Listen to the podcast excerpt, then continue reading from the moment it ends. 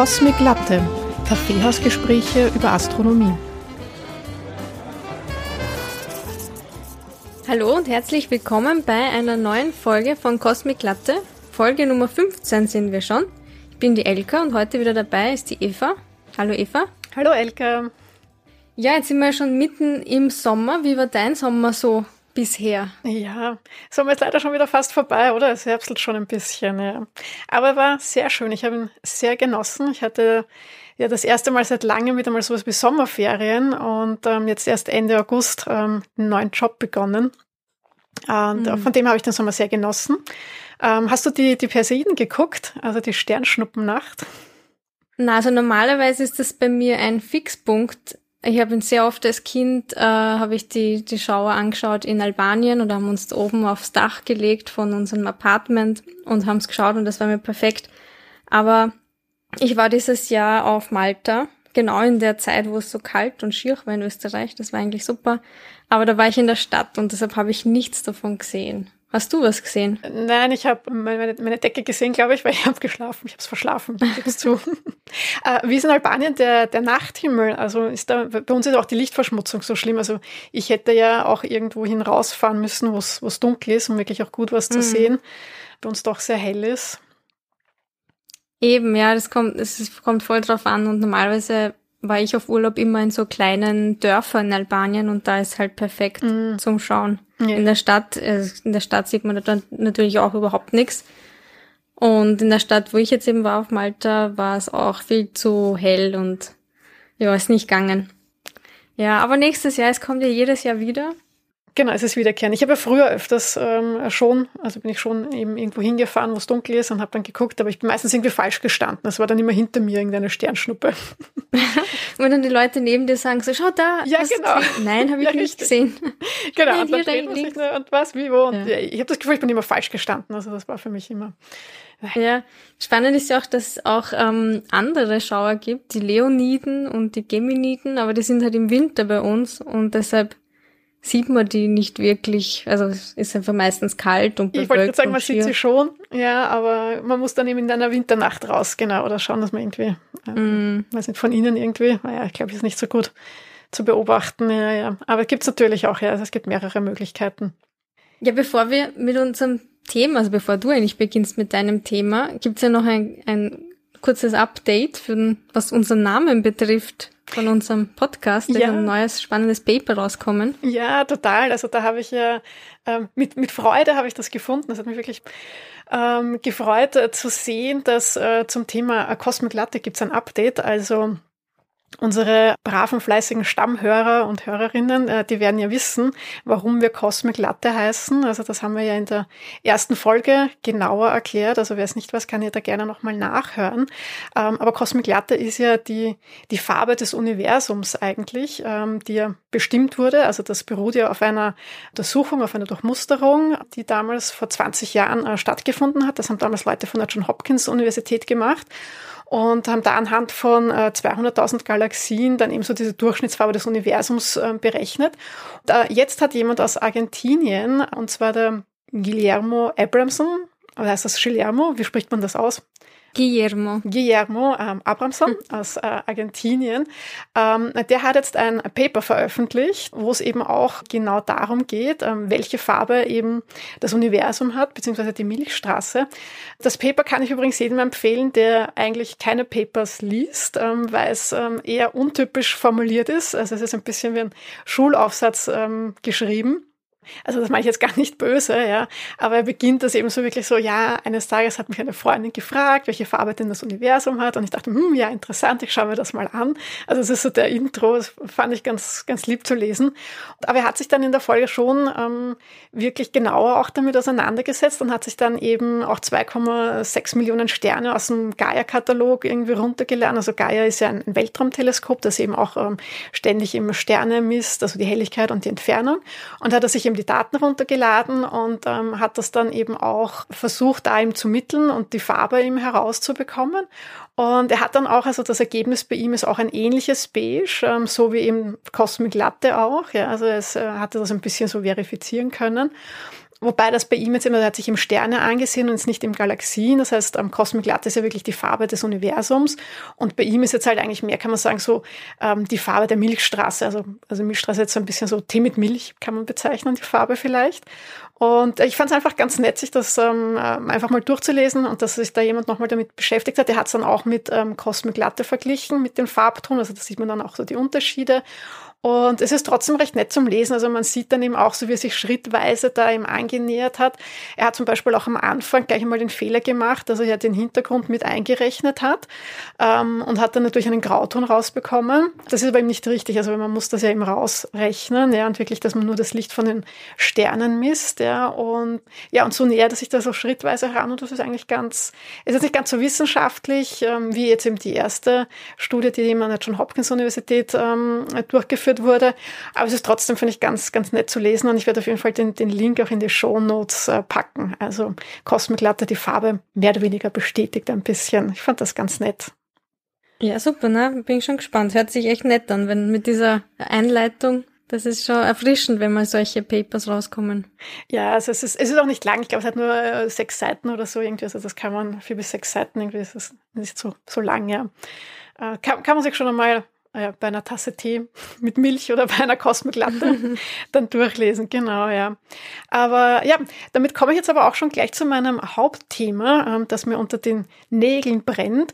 Und zwar ähm, habe ich ja das letzte Mal, also als ich das Thema mitgebracht habe, in Folge 13 ja schon ähm, über Euklid gesprochen, die ESA-Mission, ähm, die ja jetzt im Juli gestartet ist, die sich ja dem dunklen Universum widmet. Und Euklid ist ja sehr erfolgreich gestartet da habe ich jetzt was mitgebracht, was ich ganz, ganz toll finde. Und zwar, das möchte ich kurz vorspielen, und zwar den Start der Euklid-Mission. Wacht ihr das mal an.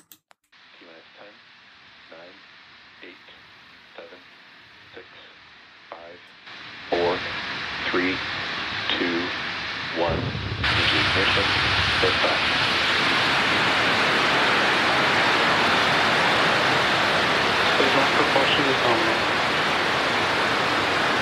Vehicle is pitching downrange. Ja, also das war jetzt der, der Countdown, der Start ähm, der Euclid-Mission. Ich bin ja ganz begeistert von diesem Sound, weil ich glaube, ich werde das jetzt immer einspielen. Ich werde mir da so Knöpfe machen und dann jetzt immer den Raketenstart hier ähm, rein, reinspielen. Ähm, ja, ich bin immer wieder aufgeregt bei diesen Raketenstarts. Auf jeden Fall ist ähm, Euclid super gestartet, hat auch schon ähm, das erste Bild geliefert, also ist schon angekommen. Ähm, also die Instrumente funktionieren, also technischer Test, ähm, der passt jetzt und es beginnt dann eben bald die, die wissenschaftliche Mission. Das ist ja eben das dunkle Universum. Also ich habe da das letzte Mal schon äh, darüber gesprochen, dass es ja um quasi die großen Rätsel der Kosmologie geht. Also gleich nach dem ähm, gibt es außerirdisches Leben, ist ja die Frage nach der dunklen Materie und der dunklen Energie. Ähm, das macht ja immerhin 95 Prozent des Universums aus, das wir nicht erklären können. Und das ist eigentlich schon ziemlich gewaltig. Und Euklid soll da jetzt eben in den nächsten sechs Jahren eben ein Drittel des Himmels durchmustern, äh, unterschiedlichen Wellenlängen, also optisch und Nahinfrarot. Und er blickt dabei bis äh, zu zehn Milliarden Jahre in die Vergangenheit. Die dunkle Materie, ähm, nur ganz kurz zur Wiederholung, macht eben 27 Prozent aus. Das ist jetzt eben nicht baryonische Materie. Ähm, da habe ich ja das letzte Mal ja dann schon eben von den Beobachtungen von Vera Rubin gesprochen, die ja eben herausgefunden hat, dass jetzt eben die Sterne, die äh, eher am Rand von Galaxien sind, dass sich die viel zu schnell bewegen, als es eigentlich tun dürfte. Eben tatsächlich wäre es eben so, dass ohne dieser dunklen Materie äh, wäre zum Beispiel die Milchstraße auch schon längst auseinandergeflogen. Also sie hält jetzt eben die Galaxien, aber auch Galaxienhaufen wie ein Halo zusammen. Man kann sie eben auch beim Gravitationslinseneffekt, ähm, kann man sie eben auch ähm, beobachten oder bemerklich. Ja? Also das sind eben diese, diesen Effekt der Verzerrung, wie wir es ja bei diesen Linsen kennen. Und da ist es eben auch so, dass durch die Gravitation, die jetzt eben diese auf, die, auf den Raum ausübt, ja, eben das Licht dieser Krümmung des Raums folgt. Also das ist eben so, da beobachtet man diesen Effekt eigentlich. Ja? Und weil eben selbst die dunkle Materie, die reagiert ja nicht äh, mit Strahlung oder wechselt wirkt mit normaler Materie, eben mit dieser baryonischen baryonischen Materie. Baryonische Materie ist ja als alles Materie, das, was wir sind, also Planeten, Sterne, Nebel. Ähm, also alles, was immer aus diesen Atomen besteht, wie wir es kennen, und dunkle Materie eben nicht. Und bei der dunklen ähm, Energie verhält es sich jetzt eben äh, so, dass eben, also dunkle Materie hält ja eben Galaxien zusammen und dunkle Energie hat jetzt aber genau den anderen Effekt eigentlich. Also sie bewirkt, dass sich das Universum beschleunigt, expandiert, ausdehnt. Also sie wirkt jetzt eben gegen die Gravitation eigentlich, die eine anziehende Kraft ist, wirkt jetzt eben die dunkle Energie genau andersrum, ja. Und macht ihm 68 Prozent des Universums aus. Und ich finde, das ist halt eine echt erschreckend hohe Zahl, ja. Und ähm, wir wissen total wenig darüber, ja. Was wir eben wissen, ist, äh, dass sie eben das Universum immer schneller auseinandertreibt und dass es aber der Raum selbst ist. Also das bläht sich so wie ein Luftballon auf. Und, ähm, dass sich jetzt eben Galaxien aber von uns entfernen, ähm, das hat man schon relativ früh beobachtet. Also da ist eben schon Mitte, Ende der 1920er Jahre, also 1929, hat eben der amerikanische Astronom Edwin Hubble nachdem jetzt eben auch das bekannte Teleskop ja benannt ist, der hat das eben schon beobachtet. Der hat eben gesehen, ähm, dass sich die Galaxien entfernen. Also das hat er aufgrund der Rotverschiebung beobachtet, also von weit entfernten Galaxien. Also das Licht, das verrät uns ja, ob sich jetzt ein Objekt auf uns zu oder weg bewegt. Entfernt es sich, ist es im Rot verschoben. Übrigens äh, George Lemaitre, den du ja das letzte Mal erwähnt hast, der belgische Kosmologe, mhm. der hat eben auch 1927 schon die äh, Theorie anhand jetzt eben der Verteilung der Galaxien und ihrer Rotverschiebung eben auf, aufgestellt, die Theorie, also dass sich dem entfernen. Das heißt, man ist da jetzt eben auf die Expansion des Universums draufgekommen und hat ja da dann zurückgerechnet, ähm, dass dann eben vor 13,8 Milliarden Jahren das Universum eben dieser extrem heiße, dichte Punkt war und das mit dem Urknall dann alles begann. Also ähm, da hat man sehr lange dann eben auch ähm, die Vorstellung gehabt, dass jetzt eben diese Expansion des Universums, dass das durch die Gravitation äh, verlangsamt wird, also dass sich die Expansion, ähm, ja, dass das irgendwann zu Ende ist, also dass das eben immer langsamer wird. Ähm, damals, das ist wichtig, hat aber die dunkle Energie jetzt in den Theorien noch keine Rolle gespielt. Also man, musste, man wusste zwar, das Universum dehnt sich aus, aber eben von der dunklen Energie, also da hat man echt noch keine Ahnung gehabt. Das war dann nämlich erst viel später, und zwar erst 1998. Damals ähm, gab es dann zwei unabhängige Forscherteams, die sich das jetzt eben diese Expansion genauer anschauen wollten. Also die wollten eigentlich berechnen, wie jetzt genau ähm, Galaxien diese Expansion bremsen, also diese Verlangsamung eigentlich bestimmen. Das haben sie gemacht mit sogenannten äh, kosmischen Standardkerzen. Äh, die verwendet man in Astronomie zur Entfernungsmessung und ähm, eben auch zum Kartieren jetzt äh, die Ausdehnung des Universums, also um das zu bestimmen. Äh, kennst du das äh, Standardkerzen? Ist dir das ein Begriff?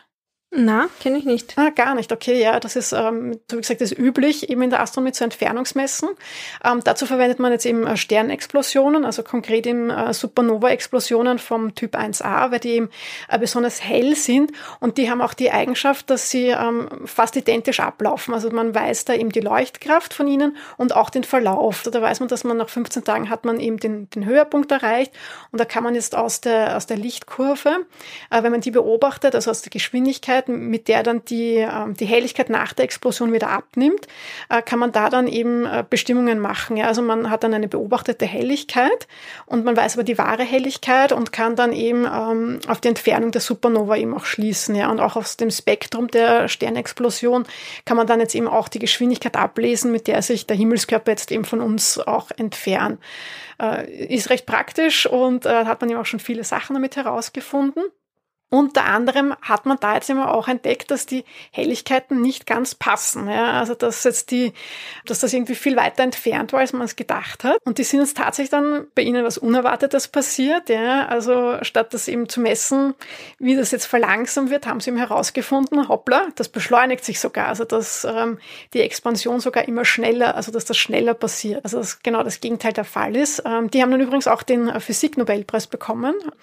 2011 äh, ähm, Saul Perlmutter, mhm. Brian Schmidt und Adam Rees ähm, eben für diese Entdeckung, diese Expansion sogar beschleunigt äh, stattfindet. Das ist ja auch die Diskussion, also das haben wir das letzte Mal besprochen, dass ja Vera Rubin ja für die dunkle Materie ja keinen Nobelpreis bekommen hat und da jetzt eben für die dunkle Energie gab es aber sehr wohl einen Nobelpreis. Aber das Ganze ist ja manchmal auch so, dass wenn man was entdeckt, wirft es mehr Fragen auf, als es eigentlich beantworten hätte sollen. Und da war es jetzt eben auch so, okay, gut, wir haben ja diesen Big Bang, den Urknall, also was ja eigentlich eine sehr etablierte Theorie ist, ja, das heißt, das Universum dehnt sich aus, aber jetzt beschleunigt es sich aus. Und da ist jetzt halt die Frage, okay, was beschleunigt es, was ist das, was sollte ja das Gegenteil passieren und was treibt das jetzt aber eben an, ja, und da kann man eben die dunkle Energie ins Spiel. Ähm, das wurde eben 1998 vom US-Kosmologen Michael Turner, wurde der Begriff ähm, erfunden. Es ist ihm auch wichtig, dass jetzt äh, der Begriff, das ist jetzt eben einfach nur ein Name eigentlich. Also ich beschreibe mit dunkler Energie einen Effekt, eine Energieform im Universum. Und es ist jetzt eben auch weder baryonischer Natur, es ist auch keine dunkle Materie, ja, ähm, aber sie ist eben auch dunkel, weil es jetzt eben nicht durch elektromagnetische Strahlung irgendwie bemerkbar ist. Ja. Und wir wissen eben indirekt von ihr, also eh so ähnlich auch wie bei der dunklen Materie, dass wir es aber eben indirekt eben bemerken, dass es eben wirkt. Spannend ist auch, dass Beobachtungen jetzt eben auch hat man erkannt, dass vor ähm, 6,1 Milliarden Jahren ähm, hat es eine Umkehr gegeben und da begann dann eben diese relative Beschleunigung. Ja. Also es ist in den Daten der Mikrowellenhintergrundstrahlung, die du ja auch das letzte Mal erwähnt hast beim, beim Urknall, also dass dem in diesem frühen Universum, als eben diese Entkopplung stattfand, war eben 380.000 Jahre nach dem Urknall, da hat es fast keine dunkle Energie gegeben. Also da war der Anteil ganz gering, da war der Anteil an dunkle Materie wesentlich höher. Das heißt, es hat eben wirklich eine ganz lange Zeit gedauert, bis diese diese Menge im, an dunkler Energie im Universum so groß war, dass man halt wirklich auch einen ausreichend großen Effekt merkt, um, um diese Beschleunigung zu bemerken. Das heißt, der Anteil der dunklen Energie nimmt also sogar zu. Was war jetzt das nächste natürlich, was man halt versucht hat zu machen? Man will diese Beschleunigungsrate bestimmen. Also es wurde der Begriff der Hubble-Konstante eingeführt. Das ist eben die Expansionsrate des Universums. Damit wollte man eben bestimmen, wie schnell das jetzt eben passiert. Da hat man dann eben auch wieder diese Standardkerzen verwendet, beziehungsweise kann man auch äh, den Gravitationslinseneffekt dafür verwenden. Und auch mit unterschiedlichen Instrumenten wurde das halt dann ähm, untersucht. Also Hubble zum Beispiel, aber auch eben das äh, Spitzer-Teleskop. Und da ist jetzt leider auch schon ein bisschen das erste Problem aufgetaucht. Ähm, die Rate ist nämlich unterschiedlich. Also je nachdem, welche Methode ich anwende oder ähm, welches Instrument ich verwende, habe ich da jetzt Werte, die einerseits ähm, 69,7 Kilometer pro äh, Sekunden Megaparsec sind bis zu äh, 74,2 äh, pro Sekunden Megaparsec. Also äh, Megaparsec das ist eben die Entfernungseinheit in der Kosmologie, äh, wobei jetzt eben ein Megaparsec ist 3,26 Millionen Lichtjahre. Also da merkt man schon auch, in, in welchen Dimensionen sich die Kosmologie mhm. abspielt. Also dass wir da halt eben in, in Megaparsec rechnen dass man sich das auch vor Augen führt, dass das hat auch schon Einstein damals bemerkt, dass diese kosmologische Expansion, das ist nur in wirklich diesen größten Skalen beobachtbar. Ja? Also jetzt eben nicht bei diesen gravitativ gebundenen Objekten, wie jetzt eben äh, Sternen, Galaxien oder auch bei uns eben im Sonnensystem. Also da merkt man das eben nicht. Deswegen können wir ja auch mit den, in diesen kleineren unter Anführungszeichen Maßstäben eben mit den Kepler-Gesetzen rechnen. Also das ist eben wirklich etwas, was in, in der Kosmologie auftritt. Und ähm, also da ist jetzt eben so ein bisschen ähm, schon das Erste, wo man sagt, hm, ähm, okay, wobei man rechnet halt am meisten mit so einem Mittelwert. Also wenn man dann wirklich Berechnungen macht, nimmt man halt, sagt man, man rechnet halt mit diesen 70 Kilometern pro äh, Sekunden Megaparsec. So, das erklärt uns jetzt aber nicht, was jetzt die dunkle Energie ist. Ja. Ähm, es gibt aber jetzt natürlich äh, Modelle, die versuchen jetzt diese Beschleunigung zu erklären. Ja. Auf die bekanntesten möchte ich jetzt noch ein bisschen eingehen. Ja, ich sag's gleich, jetzt, jetzt wird's ähm, theoretisch, also wir tauchen da in die theoretische Physik ein bisschen ab, also vielleicht nochmal extra einen Kaffee holen oder äh, Tee mit Milch oder Cosmic mit Schuss. Trigger Warning. ja, genau. Nein, es ist, es, es ist ja super spannend. Also es, ähm, ja, es sind halt eben jetzt die Versuche, etwas zu erklären, wobei eben, also Spoiler gleich vorab, ähm, es ist ja noch nicht geklärt. Aber es gibt eben äh, verschiedene Theorien. Äh, die bekannteste ist wahrscheinlich die ähm, mit kosmologischen Konstante. Ähm, die geht nämlich auf ähm, Albert Einstein sogar zurück. Also, also er hat sie das erste Mal, äh, was sehr interessant ist, eben bereits 1915 in der allgemeinen Relativitätstheorie, also in seinen Gleichungen taucht die auf. Ähm, damals, also zur Erinnerung, ähm, wusste man ja noch nichts von der Ausdehnung des Universums. Ja, also das war ja über zehn Jahre später erst. Das heißt, damals, wie Einstein die ähm, Relativitätstheorie formulierte, ging er auch noch von seinem statischen Universum aus. Und wenn ich das tue, dann brauche ich aber jetzt einen Effekt beziehungsweise eine Kraft, die dieser anziehenden Kraft äh, der Materie entgegenwirkt. Also ich brauche irgendwas, was jetzt gegen die Gravitation wirkt, weil sonst das Universum instabil werden würde. Und aus dem Grund ähm, hat Einstein eben diese kosmologische Konstante damals eingeführt. Ähm, und als dann aber zehn Jahre später man entdeckt hat, ähm, dass das Universum expandiert, hat er die Konstante wieder verworfen. Ja. Und da gibt's eben auch die äh, Legende, dass Einstein rückblickend ähm, damals gesagt hat, die kosmologische Konstante ist die größte Eselei seines Lebens äh, gewesen. er hat sie nur deswegen eingeführt, weil sie ihm dieser damaligen Weltanschauung entsprochen hat und weil er diesem ja, diesem Anspruch da einfach auch gerecht werden wollte. Ist allerdings nicht bewiesen. Also ob er das wirklich gesagt hat, weiß man nicht. Kann sein, dass ihm das auch in den Mund gelegt wurde. Okay, weil das wollte ich, das, das habe ich nicht auch gerade mit dem verbunden, wollte ich fragen, ist das das die größte Eselei? Das lernt man immer. Genau, eben, also es ist ganz berühmt eigentlich, aber es ist nicht bewiesen, also es ist nirgends irgendwo schriftlich festgehalten oder sowas. Also kann auch gut sein, dass ihm das jemand in den Mund klingt. Also Gamov, glaube ich, mhm. ist das ein bisschen im Verdacht. Ähm, allerdings, und das ist ein bisschen die Ironie an der Geschichte, ähm, war jetzt Einstein gar nicht so falsch mit der Idee, ja. Ähm, weil eben, als man dann eben in den 90ern, also halt leider lange, nachdem Einstein schon gestorben war, ähm, ja eben die Beschleunigung entdeckt hat von dieser Expansion, ja, hat man die kosmologische Konstante quasi wieder aus der Mottenkiste herausgeholt, um eben diesen konstant wirkenden Beschleunigungsfaktor ähm, abbilden zu können, ja, ähm, auf den eben die Messdaten hingewiesen haben. Und es könnte sich jetzt eben dabei als wirklich eine Eigenschaft des Raumes selbst handeln, weil es ja eben auch, je mehr Raum entsteht, desto mehr nimmt diese Beschleunigung auch zu. Das könnte das jetzt eben erklären. Ja.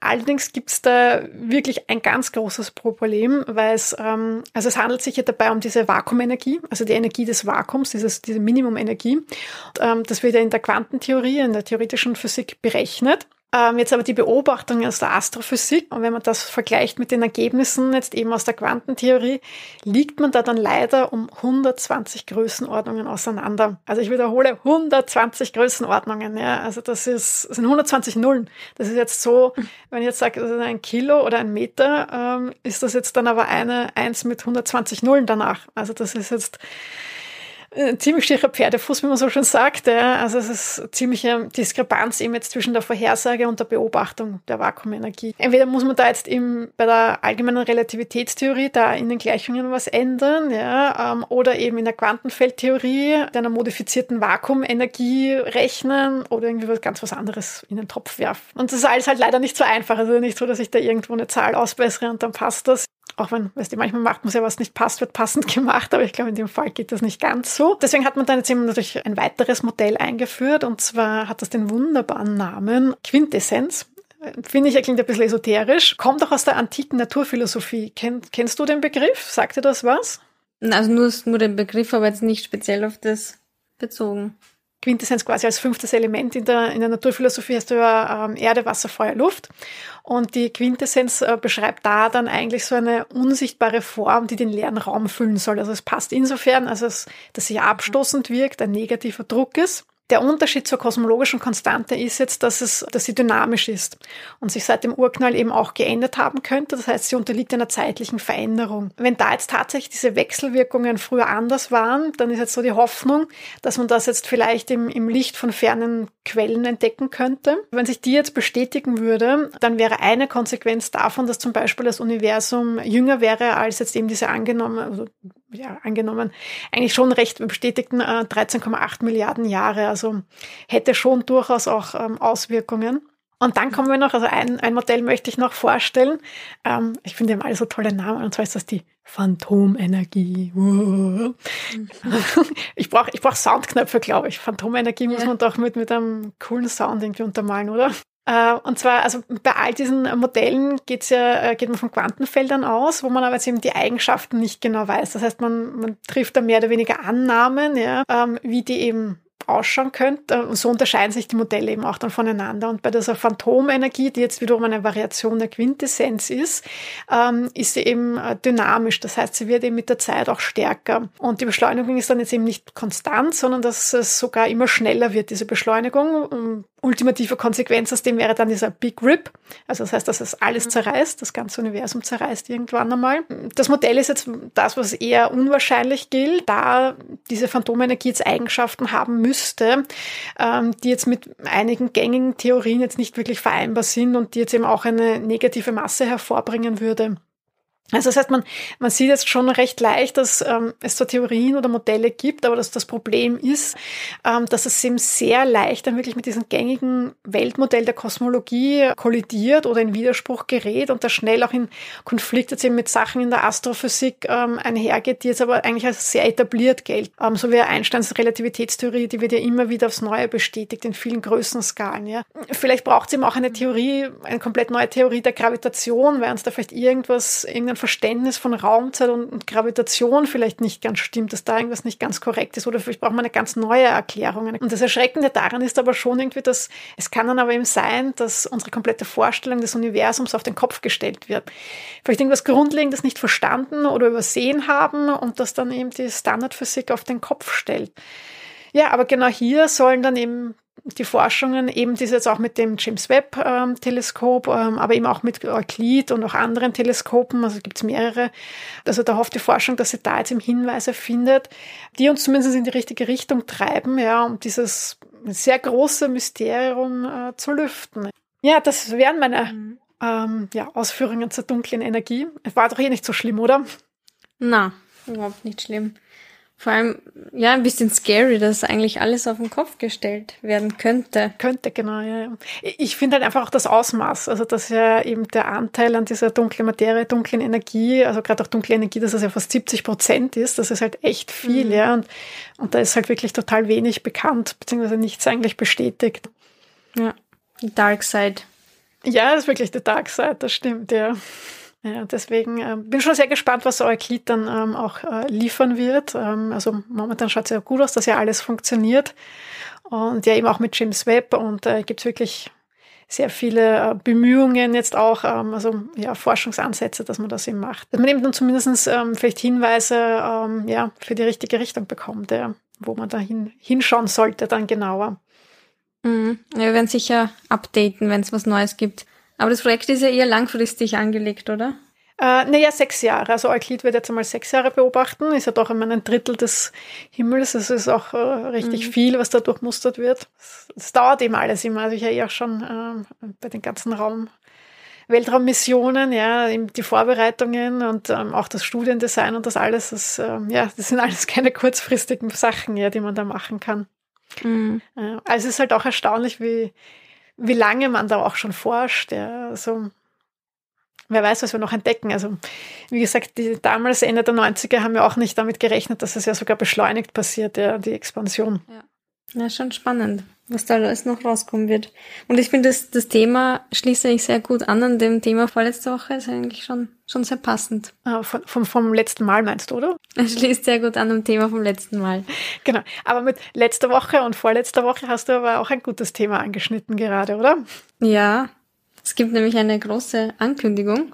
Also für uns ist es groß, ich hoffe, für euch auch. Genau, jetzt bräuchte ich einen Trommelwirbel, oder? Ja, kannst du wieder was einspielen? Ja, ich muss jetzt suchen. Trommelwirbel, man muss, man muss sich's vorstellen. Ja, genau. Nämlich, wir wollen ein bisschen ein Next Level erreichen und unseren Podcast intensivieren und wollen ab nächsten Monat, also ab September dann, zweiwöchentlich erscheinen. Also alle zwei Wochen wird es dann eine neue Folge geben. Uhu. Ähm, ja, es wird wieder wie, wie bis jetzt, also werden es abwechselnd und es wird auch vielleicht ein paar Special-Folgen geben oder Gäste wie, wie bisher.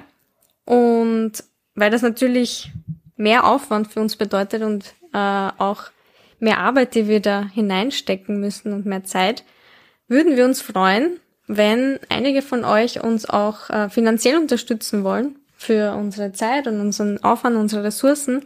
Und dafür haben wir äh, Steady und Patreon eingerichtet. Vielleicht noch mehr. Äh, ja, und es gibt auch ein PayPal-Konto. Also man kann uns auch äh, bei PayPal direkt etwas überweisen ähm, oder eben ganz klassisch eben über ähm, äh, Spenden, Patronanzen eben auf Steady und Patreon. Ähm, sind ja bekannte Modelle. Aber ich möchte eben auch nochmal kurz betonen, also wir bekommen ja wirklich kein Geld bis jetzt. Ja, also auch wenn ihr auf Spotify ein Premium-Abo habt oder sowas. Ja, also es gibt nicht so wie bei der Musik, dass wir Tantiemen oder sowas bekommen, wenn ihr uns auf Spotify hört. Also das gibt's ja leider bei Podcasts gar gar nicht. Ich würde das ja gerne mal anstoßen. Keine Ahnung, wie das funktioniert. Und wir bemühen uns, ähm, jedes Mal eine, eine gute Folge zu machen. Also wir bereiten uns vor. Ähm, es ist auch danach immer noch mit ein bisschen Aufwand verbunden. Wir machen es sehr gerne. Es macht uns Spaß. Äh, wir hoffen, ihr habt genauso viel Spaß und, äh, und Freude beim Hören. Ja, die wachsende Zahl an Hörer und Hörerinnen zeigt uns, dass wir auf einem äh, guten Weg sind und deswegen also wollen wir euch eben jetzt das auch bieten, dass wir dann im 14-tägig erscheinen und aber eben auch, also wenn ihr wollt, äh, natürlich ähm, gerne eure Wertschätzung äh, in Form von eben einer Spende ja, zu zeigen.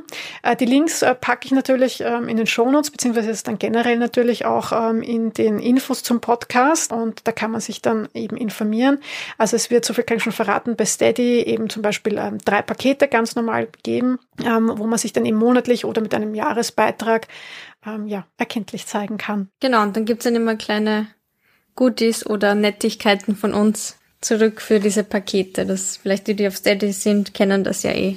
Ja, also so, so gerne ich das ja mache natürlich, aber wir wollen es wirklich, wie du schon gesagt hast, auf ein Next Level auch heben. Ja, das ist natürlich, wenn man daneben arbeitet, ist das eh schon viel, aber das werden wir, werden wir schon gut schaffen und da, glaube ich, hilft, hilft jeder Beitrag von jeder Hörerin oder jedem Hörer, genau. der da ja. was beitragen will. Ist natürlich alles freiwillig. Also es ist, ähm, der Podcast wird weiterhin ähm, frei verfügbar sein ähm, und überall erhältlich. Ähm, also es soll sich da jetzt keiner gezwungen fühlen dazu. Und abgesehen davon sind wir auch sonst für euch immer erreichbar. Bei Fragen, Anregungen, Kritik oder vor allem Lob gerne an kontakt.cosmiclatte.at schreiben oder wer lieber auf Social Media unterwegs ist, kann uns auch auf Twitter und Instagram finden. Die Links wie immer in den Show Notes und auch Eva und ich haben private äh, Social Media Accounts, wo man uns natürlich auch privat was schreiben kann. Genau, für private Nachrichten. Private genau. Nachrichten, ja. geheime. ja, richtig. Ja, das wär's dann auch schon wieder. Damit sind wir am Ende dieser wunderbaren, dunklen Episode. Leider mit nur wenig Soundfiles. Aber der, der, der Trennungsschmerz ist ja nicht so groß, weil in zwei Wochen werden wir uns wieder. Stimmt, genau, ja. Also diesmal ist das nur ganz kurz und dann werdet ihr bald schon wieder mit neuem Stoff aus dem, ja, aus dem Kosmos, aus dem Universum versorgt. Genau. Also bis dann in genau. zwei Wochen, das muss ich mir jetzt auf der Zunge zergehen lassen. Also wir hören uns in zwei Wochen wieder bei einer neuen Folge von Kosmoglatte. Kaffeehausgespräche über Astronomie. Genau. Tschüss.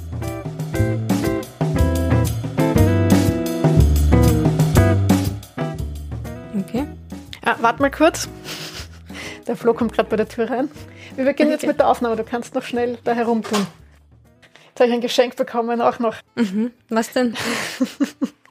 äh, ein T-Shirt, ähm, auf dem äh, der, das, das Barbie-Logo abgebildet ist und in Barbie-Schrift steht drauf: Now I am become Death, the Destroyer of Worlds. Das Oppenheimer-Zitat. Ah, in Barbie, ja. Ja, weißt du, wegen äh, Barbieheimer. Ja. Ja, ja, ja. Ich mag das Wort gar nicht. ich habe beide noch nicht gesehen. Das ist echt. Oh, es ärgert ja. mich so. Aber nächste Woche, nächste Woche. Also gerade du solltest eigentlich schon beide anschauen. Ich werde, ja, das ist perfekt für mich. Ich werde beide anschauen. Ja, ja. Naja, muss man schon gesehen haben. Ja, würde mich dann interessieren, was, was du dazu sagst.